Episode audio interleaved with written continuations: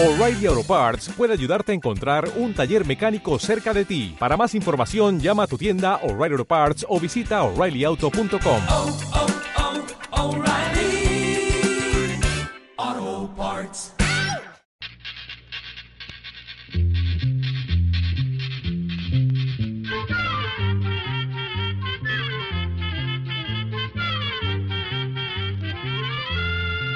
Llegó pa'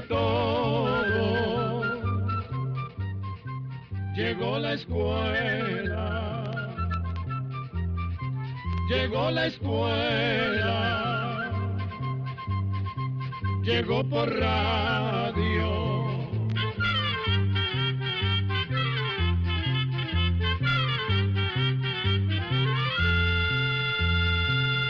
Oigamos la respuesta. Es el programa que les trae a ustedes el Instituto Centroamericano de Extensión de la Cultura, El espacio del día de hoy, de Oigamos la Respuesta, lo empezamos con una carta que nos envía un amigo oyente desde la República de Panamá. En esta carta nos pregunta lo siguiente. Quiero saber si será cierto que cuando a una persona le pican o se le calientan las orejas, es que alguien está hablando de ella. Oigamos la respuesta. En realidad, cuando las orejas se nos ponen rojas y calientes, se debe a que la sangre corre por ellas con más rapidez o también a que se ha juntado ahí un poco más de sangre de lo normal. Esto sucede muchas veces también por causas emocionales, como por ejemplo cuando algo nos acongoja o nos entristece, o cuando algo nos emociona, o si algo nos alegra mucho. Pero también puede ocurrir que se nos calienten las orejas porque se nos sube la presión de la sangre o por causa de algunos otros padecimientos. Pero sea por una razón o por la otra, las orejas se nos ponen rojas y calientes por un motivo natural y no porque hablen mal o bien de uno. Esto es un decir de la gente en el que no debemos creer.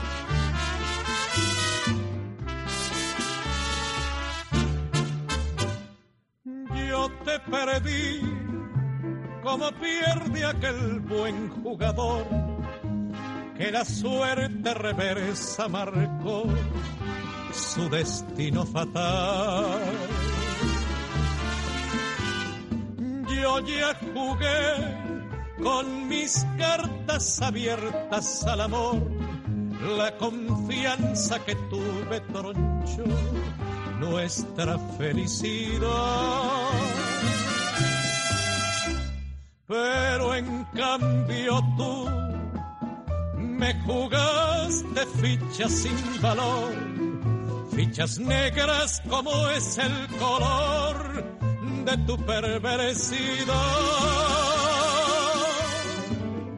Yo ya perdí y te juro no vuelvo a jugar porque nunca yo volveré a amar como te quiero a ti.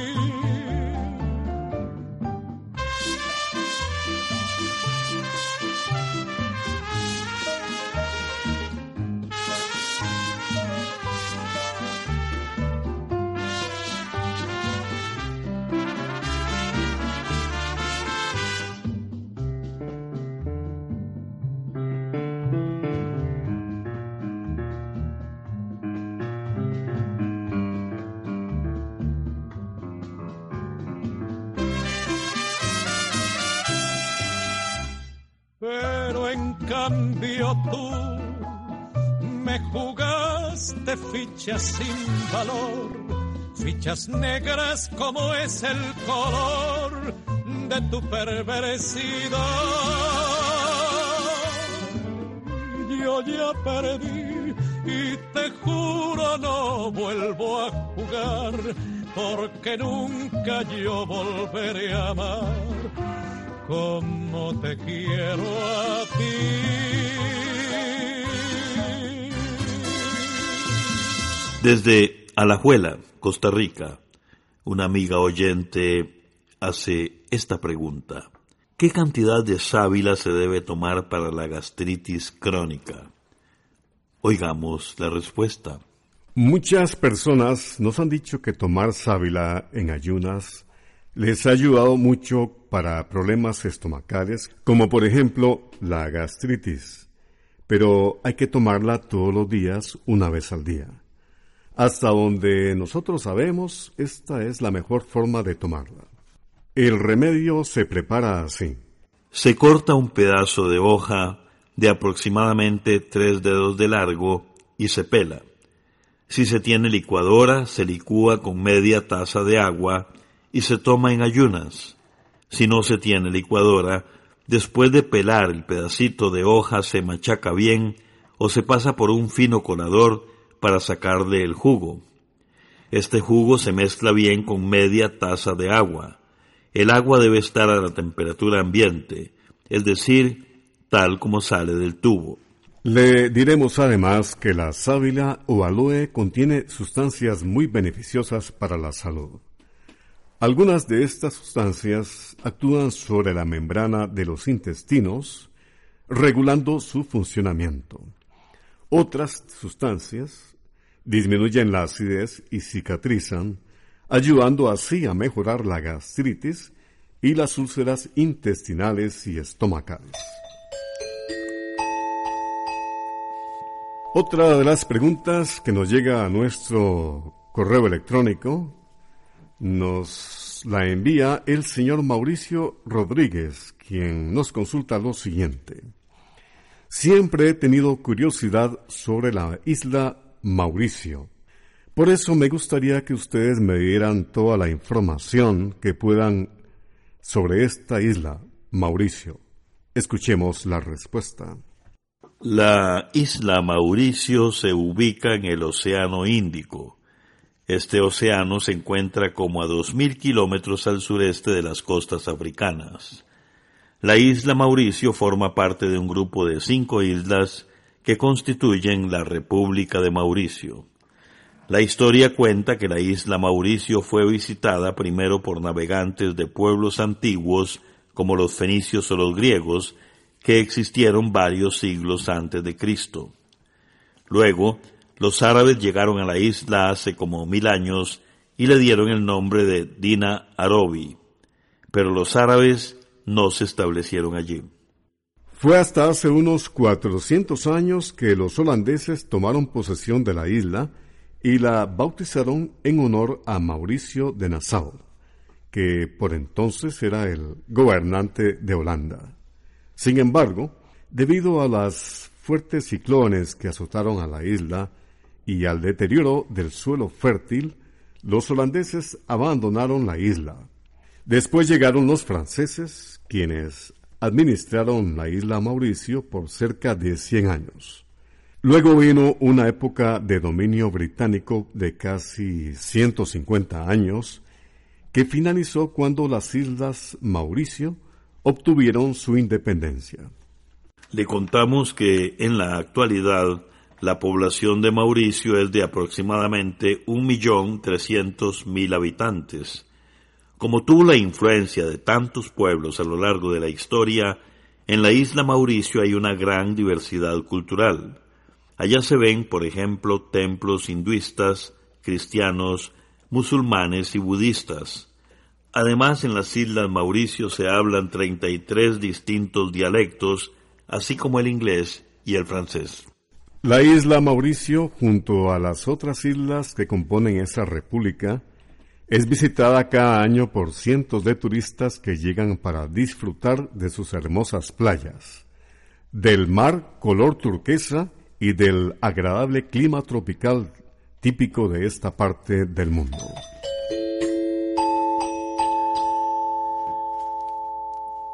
Quisiera que me informen quién o quiénes inventaron el medicamento llamado paracetamol.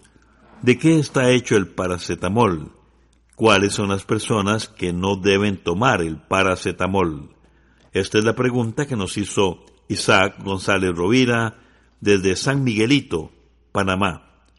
Oigamos la respuesta.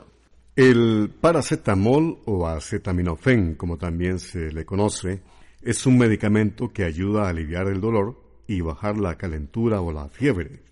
El acetaminofén o paracetamol fue descubierto por el químico estadounidense Harmon Morse en el año 1873. Sin embargo, se puso a la venta por primera vez en los Estados Unidos en el año 1955 con el nombre comercial de Tylenol. Un año más tarde, en 1956, se pusieron a la venta pastillas de paracetamol de 500 miligramos en el Reino Unido con el nombre comercial de Panadol y solo se podía comprar con receta médica. En aquel tiempo fue anunciado como un medicamento para aliviar el dolor y la fiebre sin producir daños en el estómago.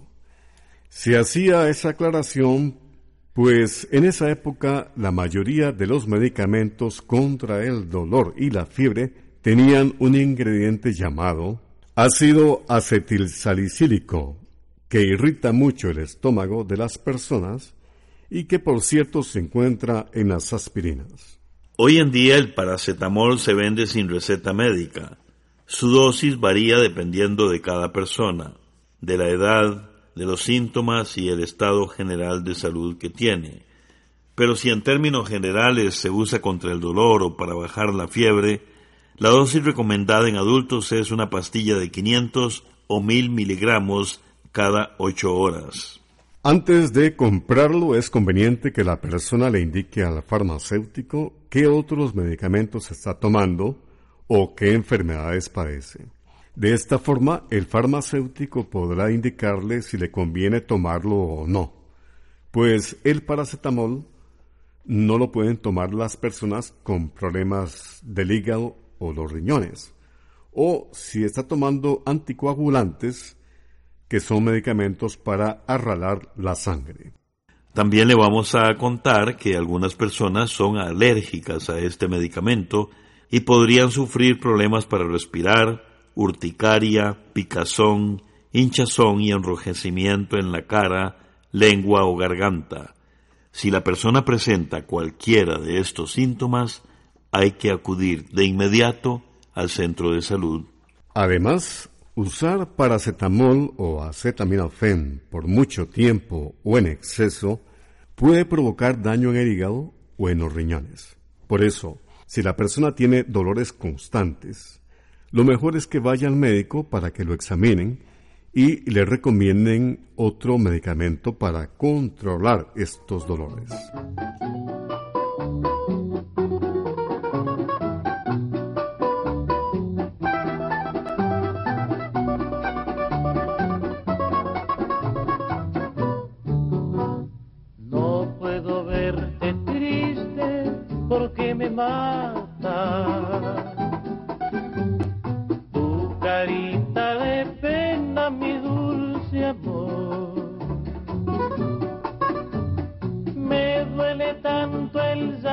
Que tú derramas,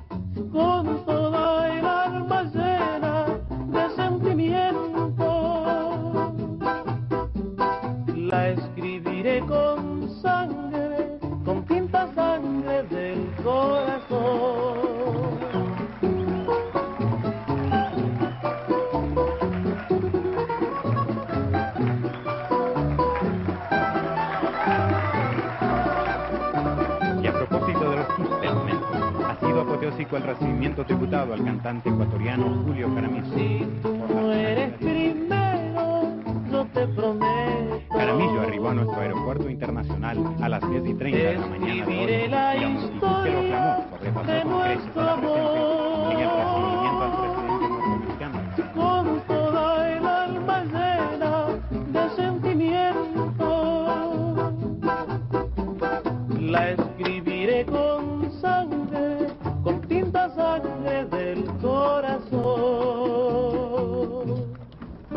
La señora Rita Barrios Cordero vive en Cartago, Costa Rica. Su pregunta es la siguiente. Por mi casa pasa un riachuelo y últimamente se está secando mucho. Deseo saber qué puedo sembrar alrededor del riachuelo para que no se seque o cuáles plantas quitar si es que son las que lo están secando. Oigamos la respuesta. Queremos aprovechar para felicitarla por proteger ese riachuelo que pasa por su casa y por preocuparse por sembrar árboles y demás plantas. Para proteger las nacientes, los riachuelos, las quebradas y demás corrientes de agua, se recomienda sembrar árboles que tengan hojas anchas y raíces poco profundas. Sobre todo árboles que durante el verano se mantengan frondosos y verdes. Pueden ser, por ejemplo, árboles como el poro gigante, la manzana de agua, la manzana rosa, el cenízaro, el higuerón y el targuá. En las orillas de las nacientes hay quienes recomiendan sembrar la planta conocida como pata o estrella, la que llaman cala o cartucho y también el guineo. Porque, según dicen, estas plantas mantienen fresco el lugar en donde está el manantial y evitan que el agua se evapore con facilidad. Otra recomendación consiste en reforestar con especies de arbustos y de árboles que prosperen naturalmente en los manantiales y a orillas de los riachuelos, la zona en donde hay nacientes. Fíjese que pudimos averiguar que algunos árboles de crecimiento rápido como el eucalipto, el sauce, el laurel, la teca y el jaúl absorben más agua del suelo que los árboles de crecimiento más lento y de madera más dura. Pero para conservar el agua, siempre es preferible que haya árboles, aunque sea de estas especies. Es peor que no haya ninguno.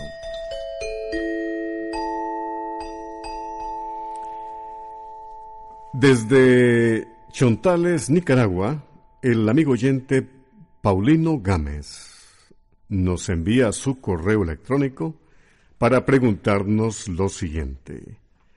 ¿Qué distancia es capaz de recorrer un mosquito y cuál es el más rápido? Oigamos la respuesta. Hay miles de especies de zancudos. Estos insectos habitan en casi todo el mundo. La distancia que usualmente recorren los zancudos depende de la disponibilidad de alimento y de agua que haya en el lugar donde viven. Esto es así porque los zancudos necesitan un lugar donde haya agua relativamente quieta para poder poner sus huevecillos. Por ejemplo, en nuestros países en los que el agua es abundante, las zancudas pueden tener que volar unos dos y medio kilómetros desde el lugar donde fueron fecundadas hasta el sitio donde ponen sus huevecillos. Pero en otros lugares donde el agua es escasa, como ocurre en algunas zonas semidesérticas de África, los zancudos tienen que volar distancias más largas para poder poner los huevecillos. Una vez que los zancudos nacen, la distancia que vuelan va a depender de la disponibilidad de alimento, de sangre para las hembras y de néctar para los machos. En países tropicales los zancudos encuentran alimento fácilmente, tanto los que viven en poblados como los que viven en las montañas. Por esta razón los zancudos no tienen que alejarse mucho del lugar donde nacieron. Los que viven en poblados generalmente no vuelan más allá de unos 150 metros a la redonda del lugar de nacimiento. Los que viven en las montañas pueden tener que alejarse unos 500 metros para encontrar alimento, pero rara vez tienen que alejarse más de un kilómetro de su lugar de origen. En cuanto a la velocidad del vuelo, vamos a decirle que se calcula que un zancudo vuela aproximadamente 2 kilómetros por hora. Sin embargo, a veces los zancudos aprovechan las corrientes de aire y pueden llegar a desplazarse a una mayor velocidad. También son más rápidos en su vuelo antes de comer que después de haber comido, porque cuando se alimentan tienen que hacer un gran esfuerzo para volar, debido esto al peso de la sangre o el néctar que han chupado.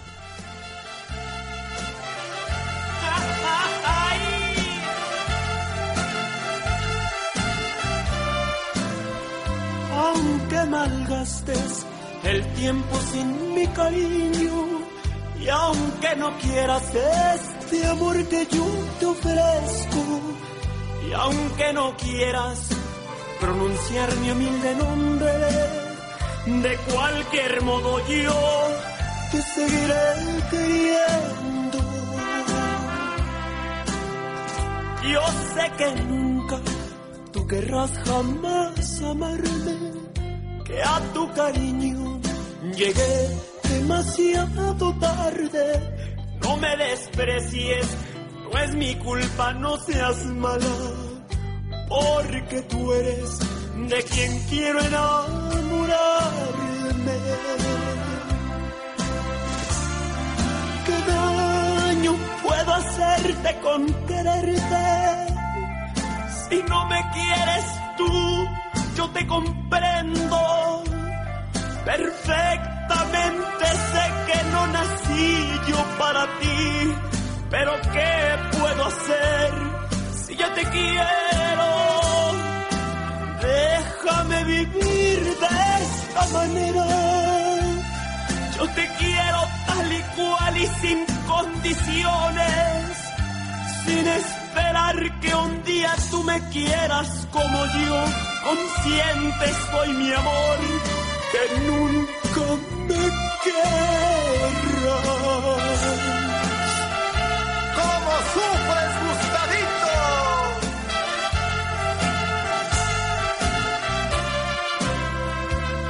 Tal vez mañana yo despierte solo, pero por el momento quiero estar soñando. No me despiertes tú, no ves que así yo soy feliz. Consciente estoy, mi amor, que no eres para mí.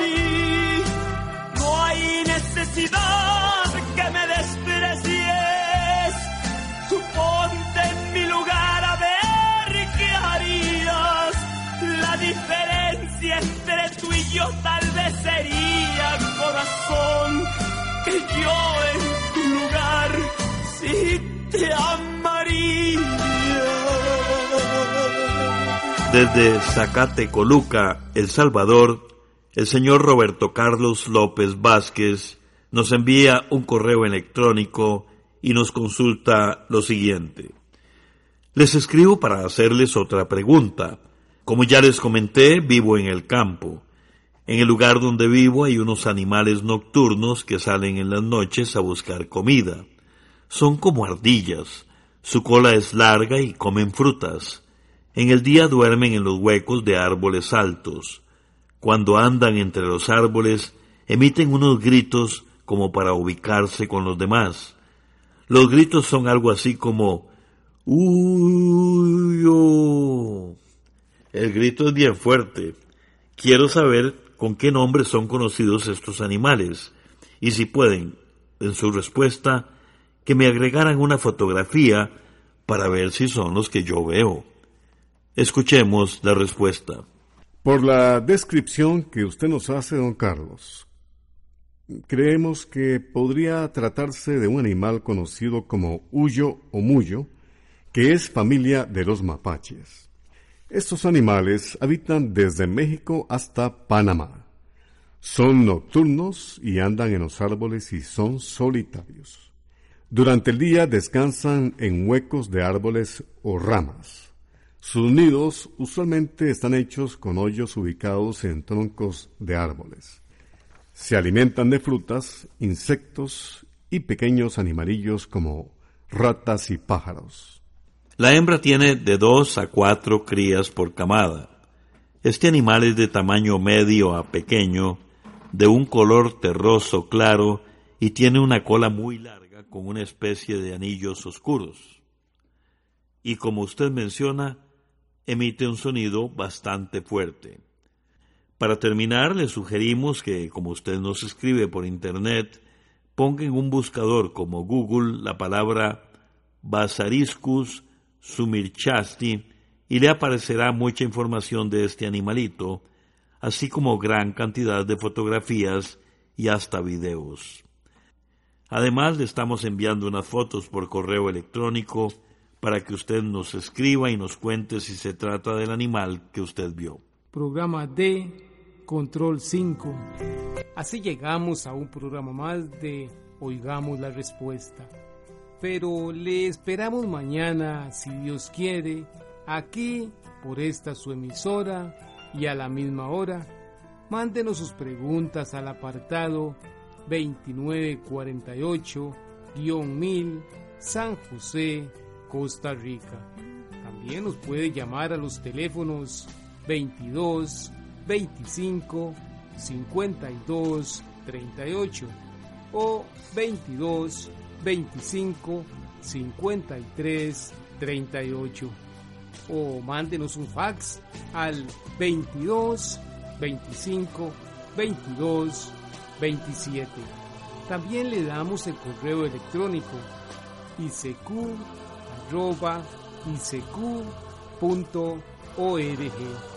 celo de letreo i c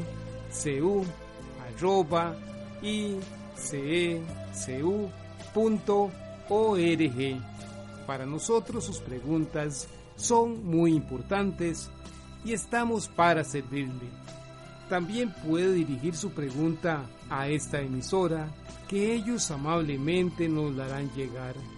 Muy importante, dele su nombre completo dirección bien exacta ah, y el lugar donde escuche el programa. Recuerde que comprender lo comprensible es un derecho humano. Que Dios le bendiga.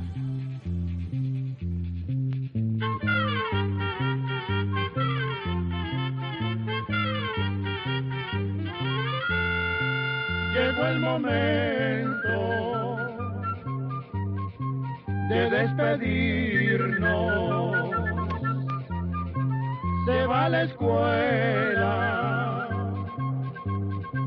se va cantando